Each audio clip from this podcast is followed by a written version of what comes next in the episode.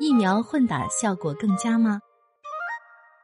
根据路透社消息，英国牛津大学的一项研究发现，在接种英国阿斯利康公司生产的新冠疫苗四周后，再接种美国辉瑞公司生产的疫苗，产生了高于两针均接种阿斯利康疫苗的免疫效果。该研究以八百三十人为对象，观察了他们以四周为间隔接种辉瑞与阿斯利康疫苗后的情况。经确认，不管是两针都打辉瑞，两针都打阿斯利康，还是一针辉瑞一针阿斯利康，所有的接种组合都对新冠刺突蛋白产生了高水平的抗体。而且，牛津大学的研究还发现，选择第一针接种阿斯利康疫苗，第二针接种辉瑞疫苗这种混打组合时，T 细胞产生的免疫应答效果最高。T 细胞是淋巴细胞的一种，在免疫反应中扮演着相当重要的角色。T 细胞来源于造血干细胞，诞生于骨髓中，随后迁移到胸腺，在激素的诱导下分化成熟，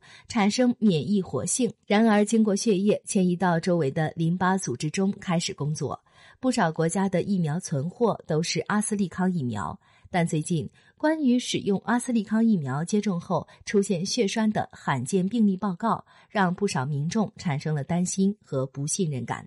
于是，一些欧洲国家开始使用其他公司生产的疫苗进行第二针接种。牛津大学的这项研究结果，也许会为这些新的疫苗接种计划提供支持。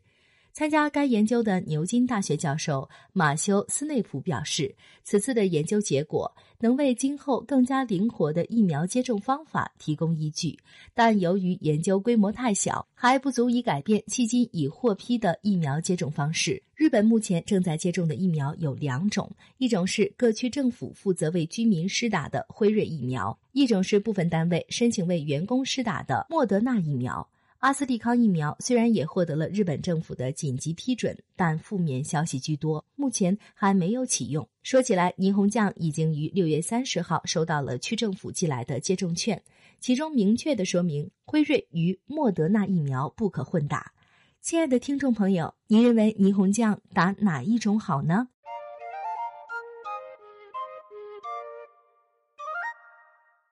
更多信息，请看日本网三 w 点一胖点 com。